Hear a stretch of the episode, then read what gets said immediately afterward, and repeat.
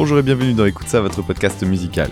Le concept est simple, deux amis s'envoient un album à découvrir et le débrief ensemble. Je suis Dan, Dame Guitar Cover sur YouTube, et cette semaine mon camarade Tom n'est pas là, car si vous avez suivi nos dernières aventures, vous devez savoir que Tom euh, a récemment eu un petit bébé et donc va être moins disponible dans les prochaines semaines. Ça ne nous empêchera pas d'avancer et de continuer à découvrir différents artistes, puisque j'ai fait cette semaine un appel sur Twitter pour découvrir de nouveaux artistes, et c'est le podcast Sin Squad qui m'a proposé l'album du jour. Avant de parler de ce fameux album du jour, d'abord quelques mots sur Seed Squad pour ceux qui ne le connaîtraient pas encore. Il s'agit d'un podcast qui est dédié lui aussi à la musique mais à une branche bien particulière puisqu'il s'intéresse à la synthwave. Donc comprenez là-dedans tout ce qui est euh, musique euh, électronique à base de synthétiseurs dont on aura l'occasion de reparler. Alors évidemment, Synth Squad m'a proposé quelque chose qui était plutôt dans leur domaine et pas trop dans le mien. Ils m'ont proposé en effet de m'intéresser à l'album Leather Teeth de Carpenter Brut. Et oui, Leather Teeth avec le S entre les dents. Et c'est déjà le moment de parler du point Wikipédia. Carpenter Brut, donc, est un projet solo d'une personne dont le nom est disponible mais qui apprécie l'anonymat, donc pour cet épisode, on va juste parler de Carpenter Brut. Assez peu d'infos sur le gars, mais disons simplement que c'est un artiste indépendant, qui a récemment fondé son propre label pour sortir des albums sans pression. Il est accompagné sur scène de deux musiciens issus de la scène metal, qui viennent du groupe Acrid. Le batteur joue également dans un groupe qui s'appelle Clone. Carpenter Brut est un artiste de synthwave, donc comme je disais tout à l'heure, un artiste de musique électronique centré autour des sons de synthétiseurs, et dans cette grande famille, on le classe dans une sous-catégorie qu'on appelle la Dark Synth. Dark Synth qui serait donc une branche plus agressive de la scène synthwave. Aujourd'hui, on va se pencher donc sur l'album qui s'appelle Leather Teeth et qui est sorti en début d'année, qui est le quatrième album de Carpenter Brut. Tout d'abord, avant de commencer, puisque l'album est assez court, je vais vous passer un extrait d'un morceau issu d'un autre album, morceau qui s'intitule Turbo Killer.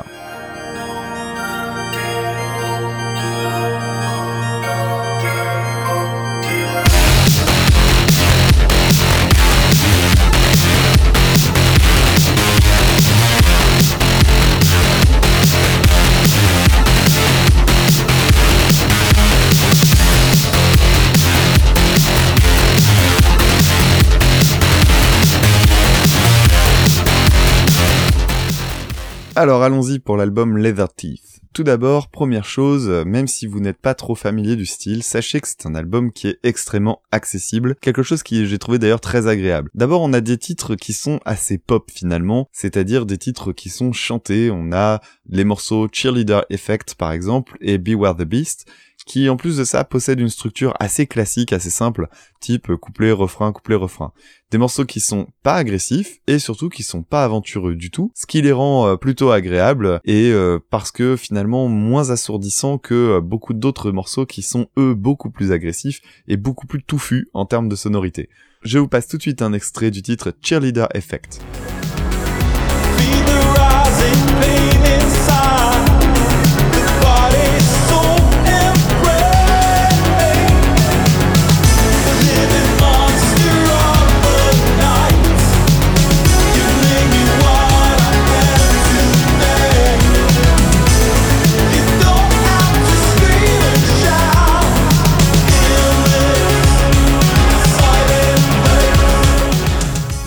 C'était le titre Cheerleader Effect. Ce qui m'a plu également, c'est le côté feel good de quelques morceaux, puisque certains ont fait une teinte de titres qu'on écoute en plein après-midi ensoleillé, euh, près d'une plage, ou au contraire, des morceaux qu'on écoute en roulant toute la nuit, ces espèces de petits moments où on aime bien être un peu tout seul. Et donc, euh, pour vous illustrer ça, je vais vous faire écouter tout de suite un extrait du morceau Sunday Lunch.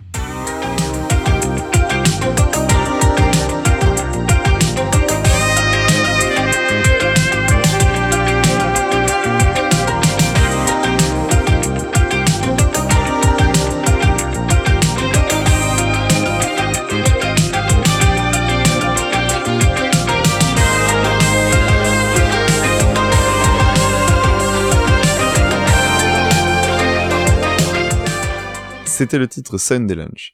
Autre chose à savoir concernant cet album, c'est qu'il est extrêmement court. Il ne fait que 8 morceaux, il dure en tout 32 minutes, et euh, tout ça, ben, c'est plutôt agréable finalement, parce que quand on n'est pas initié, euh, c'est exactement la durée qu'il faut. On a le temps de s'imprégner de l'univers, on a le temps d'entrer dedans et en même temps on n'a pas le temps d'être fatigué parce qu'il faut reconnaître une chose, c'est que ce type de sonorité quand on n'y est pas habitué, ça peut vite euh, devenir un petit peu euh, pesant et là c'est pas du tout le cas, c'est vraiment très mesuré. En revanche pour des gens qui sont plus habitués, des gros aficionados, j'imagine que ça peut être un petit peu frustrant d'avoir un album aussi court. Ceci étant dit, on va s'intéresser maintenant à la question du son de Carpenter Brut. Alors ce qui m'a interpellé à la première écoute, c'était la lourdeur du son. Je m'attendais pas à quelque chose d'aussi dur. En quoi le son est-il lourd? Eh bien en fait c'est finalement le son du synthé qui en lui-même est assez agressif. En fait vous avez une saturation systématique sur les sonorités du synthétiseur. Et souvent en plus elles sont mêlées à des sons d'autres instruments comme par exemple des guitares. Et il est souvent assez difficile de percevoir le nombre de couches présentes et même de savoir s'il y a des instruments supplémentaires en plus du clavier. On a donc un son qui est extrêmement plein avec un spectre très étoffé on a des basses très très lourdes, on a un tempo marqué par un pum-chak, pum-chak extrêmement puissant, et surtout, on a tous ces synthés dans les aigus. Donc finalement, le son est très rempli si vous voulez. Bref, on a des nappes très nombreuses qui peuvent parfois rendre difficile la compréhension de ce qui se passe, parfois un petit peu fatigant même, mais pour autant, ça reste toujours très très audible. Je trouve que c'est un travail de production qui est véritablement impressionnant. Et sans plus tarder, je vais vous passer un extrait du morceau qui s'appelle Monday Hunt.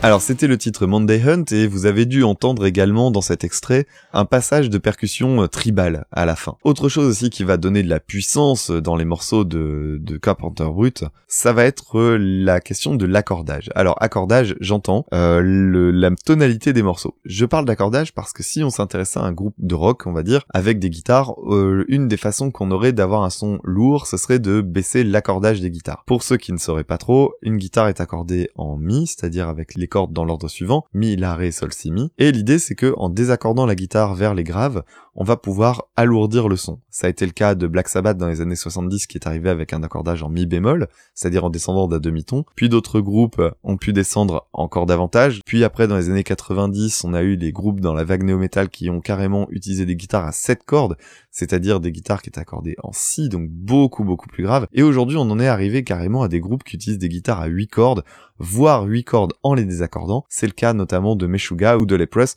dont on a eu l'occasion de parler dans un autre numéro. Carpenter Brut, il y a de la guitare, mais ce n'est pas l'instrument qui va créer la nappe principale, et donc on va entendre des claviers qui seront joués avec une tonalité principale soit en ré, soit en do, donc des accordages assez graves, c'est-à-dire que par exemple le do, pour vous donner une idée, ceux qui écouteraient un petit peu de rock, le do c'est l'accordage de System of a Down, de Perfect Circle, de Devin Townsend, euh, etc. Donc des sonorités assez graves. Autre chose aussi qui peut rappeler euh, ce côté euh, très puissant, ça va être les quintes. Alors qu'est-ce qu'un accord de quinte? On a déjà eu l'occasion d'en parler souvent dans le podcast. C'est un accord à deux sons dans lequel on va prendre une note de départ plus sa quinte. Et la particularité de ce type d'accord, c'est qu'ils sonnent extrêmement puissants. D'ailleurs, on les appelle des accords de puissance. Deuxième particularité également, c'est qu'ils n'ont en fait aucune altération, c'est-à-dire qu'ils ne sont ni majeurs ni mineurs, donc ni twist ni gay. Et ça, ça offre énormément de possibilités quant à l'accompagnement. Ce sont des accords qui sont extrêmement utilisés dans le milieu du rock et du métal. Et vous l'avez compris, Carpenter Brut a pas mal de points communs avec la scène rock, voire métal. Et c'est pas étonnant. Parce que Carpenter Brut, en fait, vient de la scène métal. Il était ingénieur du son et il a écouté pas mal de métal pendant très longtemps et visiblement il s'en est légèrement éloigné désormais, bien qu'il continue d'écouter des groupes euh, comme Ghost par exemple, Deftones ou Meshuga. Alors ça va être la même chose du côté du public. Dans mon cas, j'ai connu la réputation de Carpenter Brut par le biais de copains qui sont plutôt dans la veine euh, hard rock metal et qui ont commencé à publier ça sur Facebook. Donc je l'ai vu popper régulièrement avant qu'on me propose de l'écouter. Donc j'étais pas très étonné finalement de cette euh, esprit euh, rock puisque pas mal de hardos ont l'air d'écouter Carpenter Brut. Ce sont donc deux milieux assez éloignés l'un de l'autre, le milieu du rock et le milieu de l'électro, et apparemment, comme le dit lui-même Carpenter Brut, ça a été difficile au départ de trouver des festivals dans lesquels passer parce que la formation était à la fois trop métal pour les festivals électro et en même temps trop électro pour les festivals métal. Alors moi j'aimerais bien vous expliquer en quoi est-ce que on a véritablement une proximité avec le milieu du métal. La première chose qui saute aux oreilles, c'est la présence de l'instrument qui à lui seul symbolise le rock et le métal, à savoir la guitare électrique. Vous avez entendu tout à l'heure un petit extrait de Sunday Lunch dans lequel on avait euh, de la guitare électrique qui jouait un petit riff funky, mais pas seulement, puisque on a également des morceaux dans lesquels il y a beaucoup de saturation, j'aurai l'occasion d'y revenir. De la même manière, Carpenter Brut est accompagné sur scène, comme je disais en introduction, par un guitariste et un batteur, ce qui va rappeler forcément les formations rock voire metal. On a également une deuxième chose qui va rappeler fortement le métal, ça va être le cas dans le morceau Leather Teeth. Dans le morceau Leather Teeth, on a un riff typique euh, qui rappelle des gros gimmicks qu'on retrouve dans le métal. Alors c'est le cas de ce qu'on appelle les secondes mineures. Les secondes mineures, ce sont les notes qui sont séparées seulement d'un demi-ton. Prenons un exemple tout simple. Si je pars d'un mi, je monte d'un demi-ton, j'obtiens un fa. Si je prends un Fa, j'augmente d'un demi-ton, je joue en Fa dièse. Donc, un intervalle de seconde mineure, ce serait de jouer un Mi suivi d'un Fa. Ça peut donner quelque chose qui ressemblera à ça. Et ça peut vous rappeler quelque chose parce que c'est ce qu'on utilise, par exemple, dans la musique des Dents de la Mer. Écoutez bien, vous allez entendre ces secondes mineures.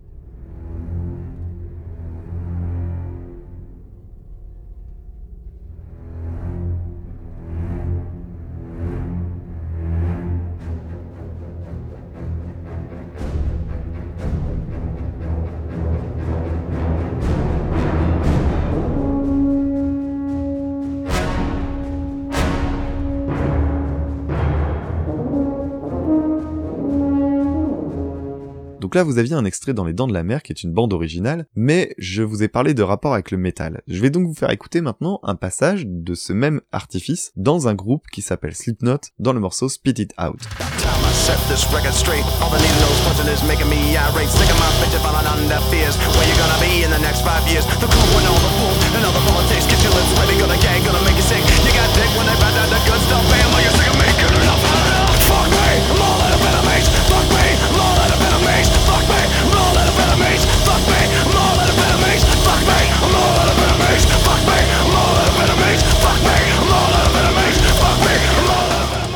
C'était donc Spit It Out de Slipknot, et maintenant on va passer à Carpenter Brut. Vous allez entendre un extrait du titre qui s'appelle Leather Teeth, dans lequel on a exactement la même construction, en tout cas un riff ressemblant, puisqu'il utilise des secondes mineures.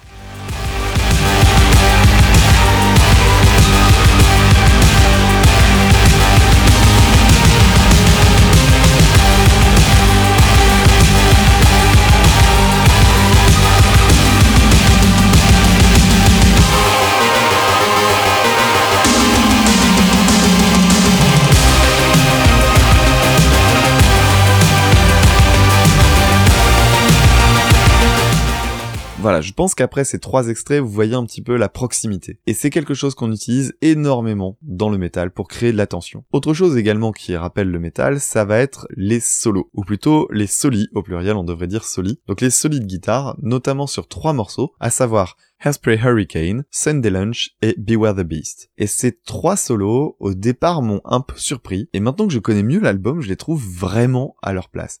Je vous laisse seul juge avec le solo à l'intérieur du morceau Beware the Beast.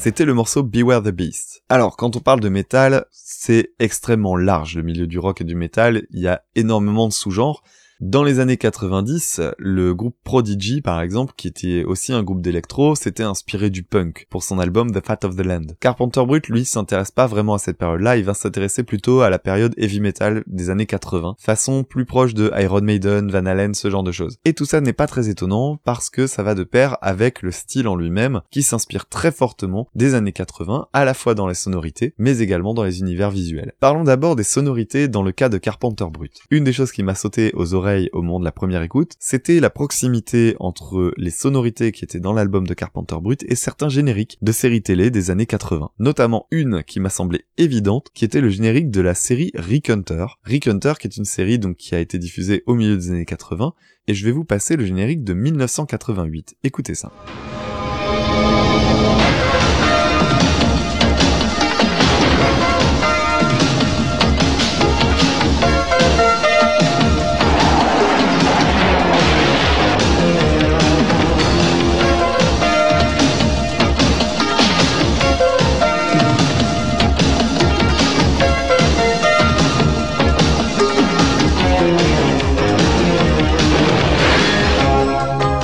Voilà, donc là vous avez le générique de Rick Hunter en tête. Maintenant je vais vous passer le morceau qui s'appelle End Title qui va clore l'album de Carpenter Brut Leather Teeth. C'est parti pour le morceau End Title.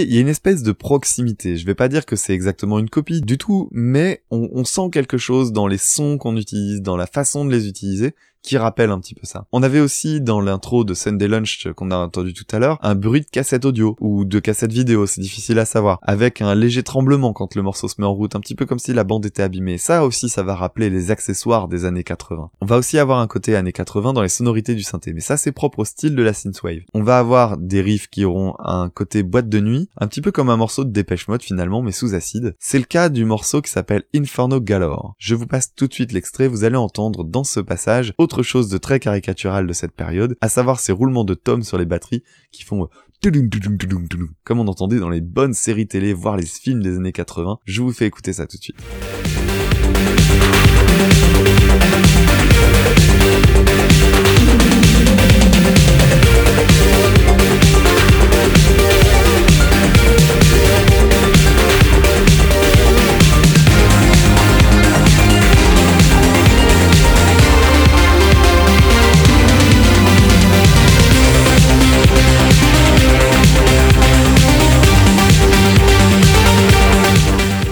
C'était donc le morceau Inferno Galore. Alors je vous ai déjà parlé pas mal de la guitare, mais j'y reviens quand même parce que dans le son même de la guitare, on a également quelque chose qui va rappeler les années 80. Et ce quelque chose, c'est un effet, un effet qu'on appelle le chorus. Et c'est le moment de faire un petit point technique. C'est le moment de la technique pour vous illustrer ce qu'est un chorus, je vais vous jouer le riff du morceau Beware the Beast à la guitare. Voilà ce que ça donne quand on ne met aucun chorus.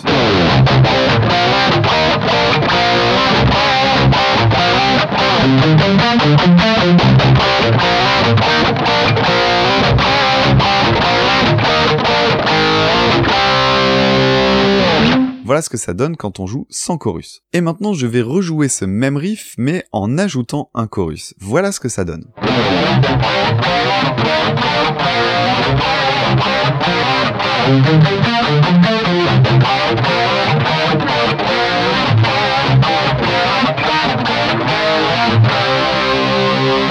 Alors comment ça fonctionne cet effet? Eh bien cet effet en fait il est assez simple. Le principe c'est que pendant que vous jouez, vous activez une pédale. Et quel est le travail de cette pédale? Cette pédale va créer un écho de ce que vous venez de jouer. Sauf que cet écho il va être extrêmement proche du signal original. C'est-à-dire que vous jouez une note et la note va être répétée quelques millièmes de seconde après l'avoir démarré. Ça va créer un léger décalage dans le son et selon la distance qu'on va mettre en temps, eh bien ça va créer une sorte de vague dans le son. C'est ce que vous entendez dans le chorus que je viens de vous passer. J'en reviens maintenant à la question de l'ambiance années 80, mais dans le visuel. Alors, Carpenter Brut, si vous regardez la couverture de cet album, s'inspire pas mal de films d'horreur en tout genre. D'ailleurs, le nom Carpenter Brut ne peut que vous évoquer le nom du réalisateur John Carpenter. John Carpenter qui avait comme particularité en tant que réalisateur de composer ses propres musiques pour accompagner ses films. Je vous passe un petit extrait notamment de la musique du film New York 97, en anglais Escape from New York.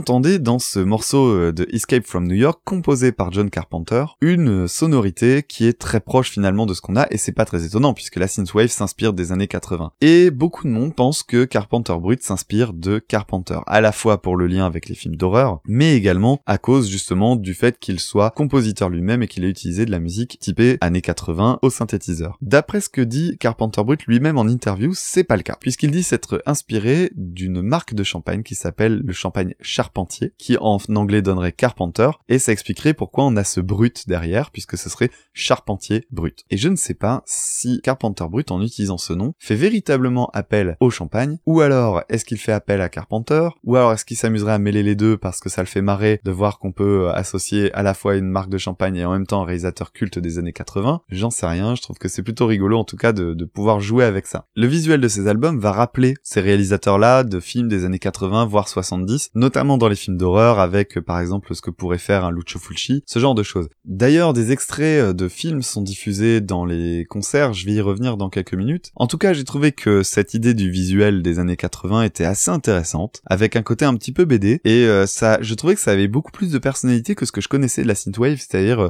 cette espèce de design néon, un petit peu inspiré de Kavinsky par exemple, ou ce genre de choses et euh, ça m'a fait plaisir de voir euh, quelque chose de différent jusqu'à une certaine limite. Et j'en viens à mon coup de gueule perso. Et je pense que je vais pas me faire que des copains, mais tant pis. Tout cet univers années 80, c'est très sympa. Mais franchement, l'univers visuel ultra macho de Carpenter Brut m'a donné envie de gerber. Alors ok, on est dans la citation des années 80. On fait des allers-retours permanents sur la culture des films d'exploitation, notamment des slashers, mais à mon sens, la citation n'empêche pas la critique. Et j'ai été gavé par cette euh, espèce de perpétuation de gros clichés, euh, notamment en ce qui concerne les clichés sexistes. Le clip par exemple de Turbo Killer dont je parlais tout à l'heure est un clip dans lequel tout tourne autour d'une femme objet. On a des clips dans lesquels on a des scènes érotiques, alors scènes érotiques euh, hétéro, hein, et tant qu'à faire que des scènes érotiques hétéro qui concernent des meufs. En gros, pour le dire de façon plus simple, euh, des meufs à poil. Et j'ai arrêté de regarder le live au bout de même pas 10 minutes, tout simplement parce que pendant le concert, Carpenter Brut diffuse derrière lui des extraits de films en tout genre, beaucoup de films d'exploitation donc, donc des films d'horreur, des nanars, etc.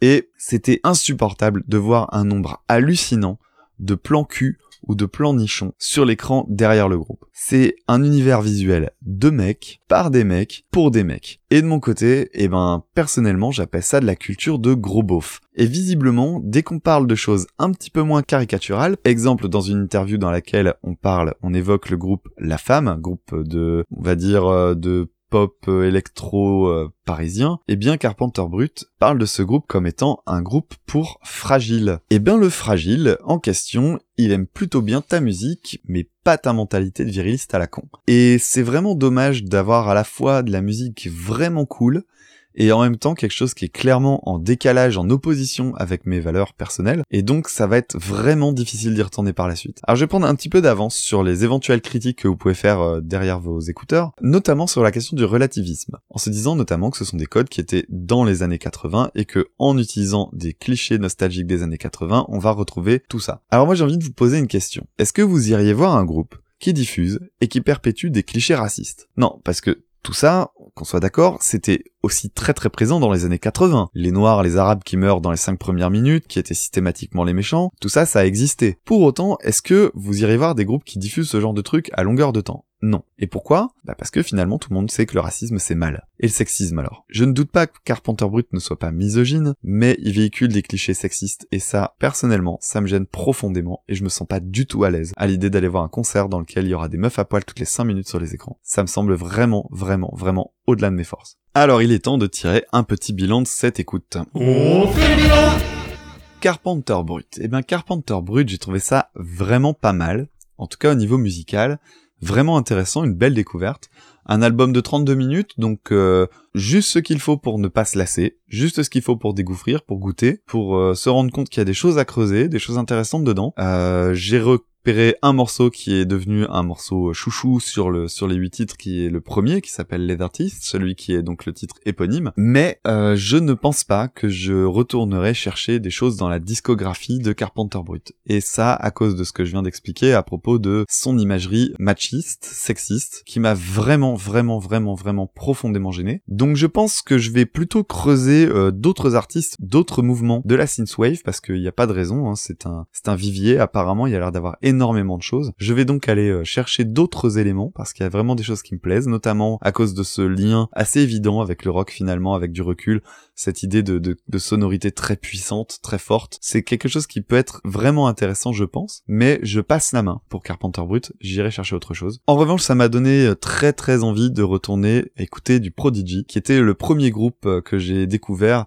à faire un lien aussi évident entre de la musique électronique et une musique plus orientée justement rock, donc punk dans le cas de Prodigy. Et euh, vraiment, je vais y retourner avec euh, grand plaisir. Voilà pour ce numéro consacré à Carpenter Brut. Pour ceux que ça intéresserait, je vous invite à nous rejoindre sur Twitter pour proposer des groupes à euh, chroniquer, des albums à découvrir, sachant que la limite étant que je ne connaisse pas l'album en question, j'essaie vraiment de faire en sorte que ce soit quelque chose de très spontané, mais euh, ce sera avec plaisir de recevoir des recommandations ou des suggestions de votre part. Pour cela, vous pouvez nous retrouver sur Twitter, at écoute ça, e c o u t e du bas ca, ni accent ni cédille, ou nous envoyer un mail sur écoute ça podcast gmail.com, ni accent ni cédille encore une fois. Quant à la promotion du podcast, elle peut se faire par plein de moyens, ma préférée étant le bouche à oreille mais vous pouvez également aller livrer une petite flopée d'étoiles sur iTunes ou alors vous rendre sur le site Podmust qui est un site très intéressant qui répertorie pas mal de podcasts français sur lesquels vous avez également un système de vote ou de recommandation où il suffit juste de cliquer sur une flèche, pas besoin de faire un compte, etc. C'est beaucoup plus simple. Donc n'hésitez pas à y aller pour nous faire monter dans les classements, c'est toujours agréable. Ça nous permettra de rencontrer de nouveaux auditeurs. Bref, on se retrouve la semaine prochaine, peut-être avec un album que vous m'aurez suggéré, je l'espère en tout cas. Donc d'ici là, je vous dis à très bientôt. Salut tout le monde.